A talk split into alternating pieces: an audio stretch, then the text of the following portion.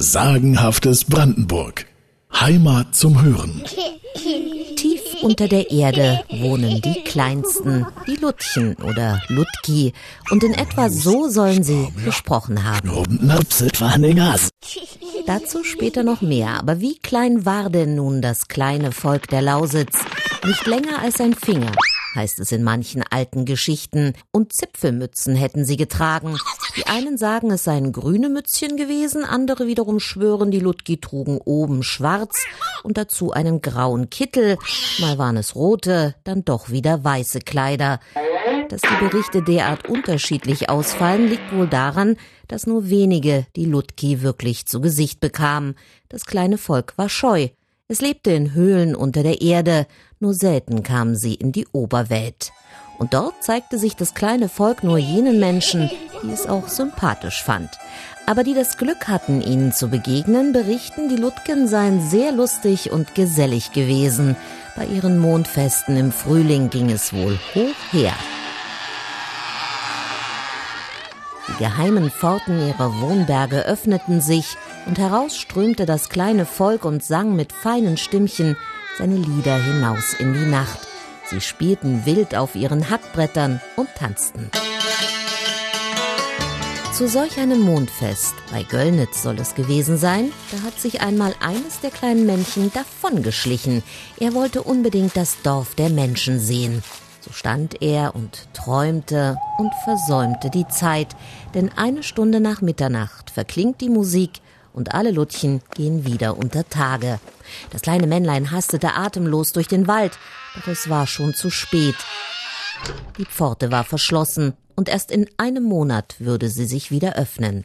Verzweifelt und trostlos ging das Männlein zurück zu der Stelle, von welcher er Göllnitz beobachtet hatte. Erschöpft von Angst und Müdigkeit schlief er ein, und so fand ihn ein Knecht. Der stellte seinen Hut auf die Erde und bettete das Männlein hinein. So, sagte er, hier drin hast du es weicher und wärmer als auf der kalten, harten Erde. Dann ging der Knecht an seine Arbeit. Als er zur Frühstückszeit zurückkehrte, war das Männlein erwacht und schaute voller Schrecken auf den Menschenriesen. Doch der Knecht setzte sich neben ihn und beruhigte ihn.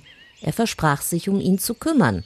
Das bisschen Speis und Trank, das du brauchst, wird von meinem schon abfallen, sprach er. Nach einem Monat kehrte der verlorene Sohn zu seiner Lutchenfamilie zurück und belohnte seinen Retter aus der Menschenwelt mit reichen Schätzen. Wie die beiden sich wohl miteinander verständigt haben, Sie erinnern sich? Das war unser sagenhaftes Brandenburg Heimat zum Hören auf rückwärts. Man erzählte sich nämlich, die Ludki hätten zwar wendisch gesprochen, aber sie sagten eben jeden Satz rückwärts und brachten die Worte in verkehrte Ordnung. In anderen Geschichten heißt es, sie sagten stets das Gegenteil von dem, was sie eigentlich meinten. Hä? Auch das natürlich ein Kommunikationsproblem, denn in einigen Sagen kommen die Ludki zu den Menschen, um sich etwas zu leihen, etwa das Butterfass oder den Backtrog. Und wenn sie denn erschienen, dann musste der Angesprochene mit den sprachlichen Besonderheiten der Ludki natürlich vertraut sein.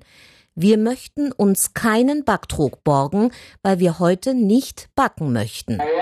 Hä? Wer sich jetzt erst lang am Kopf kratzt, wird kein zweites Mal gefragt.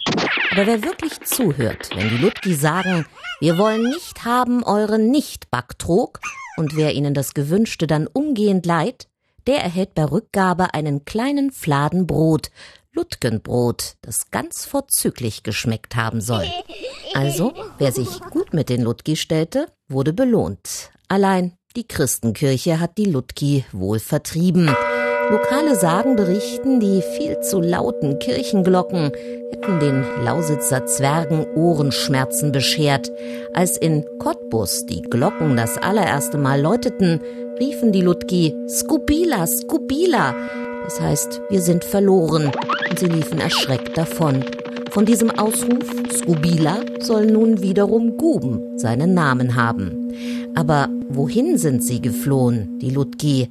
Glaubt man manchen der Sagen, dann ging es für die Lausitzer gleich richtig weit fort.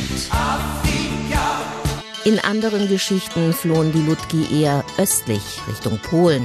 Bei Kölzig sollen sie dabei ihren Schatz zurückgelassen haben, unter der Erde. Noch heute färbe sich an dieser Stelle das Gras gelb, so zahlreich seien die Schätze, die dort unterirdisch lagern. Und noch immer künden Flurnamen vom kleinen Volk der Lausitz.